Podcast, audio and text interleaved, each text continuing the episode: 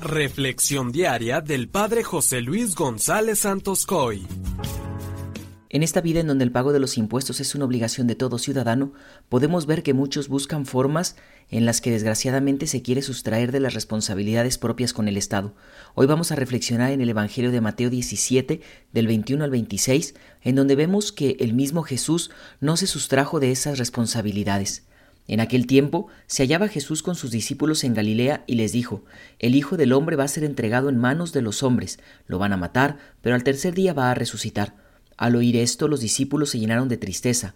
Cuando llegaron a Cafarnaúm, se acercaron a Pedro los recaudadores del impuesto para el templo y le dijeron, ¿acaso tu maestro no paga el impuesto? Él les respondió, sí lo paga. Al entrar Pedro en la casa, Jesús se adelantó a preguntarle, ¿qué te parece, Simón? ¿A quiénes les cobran los impuestos los reyes de la tierra? ¿A los hijos o a los extraños? Pedro le respondió, a los extraños.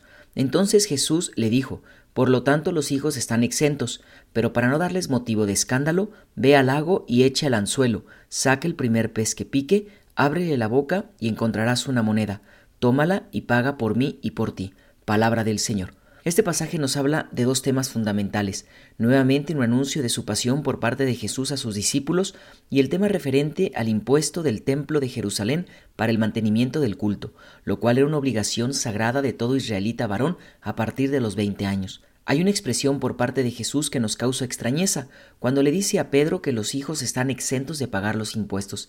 ¿A qué se estaba refiriendo? Bueno, debemos entender que la ley romana eximía del impuesto imperial a los que gozaban del derecho de ciudadanía romana y se lo cobraban a los aliados, es decir, a los extraños, a las provincias sometidas.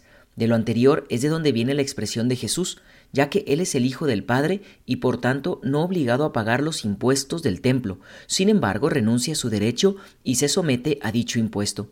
No podemos buscar puestos que nos aparten de nuestras responsabilidades, más bien debemos aprender que la coherencia y el testimonio del cristiano debe calar en la sociedad. Los cristianos no estamos desencarnados de la sociedad, sino que somos parte de ella y debemos tener un fuerte compromiso con ella. No vamos a transformarla desde afuera, sino desde dentro. Solo con nuestro testimonio sincero, con la generosidad de vida y la entrega total, podremos construir una sociedad más justa, más humana, más libre, más caritativa y más fraterna. Hoy Jesús nos pone el ejemplo de honestidad, generosidad y confianza.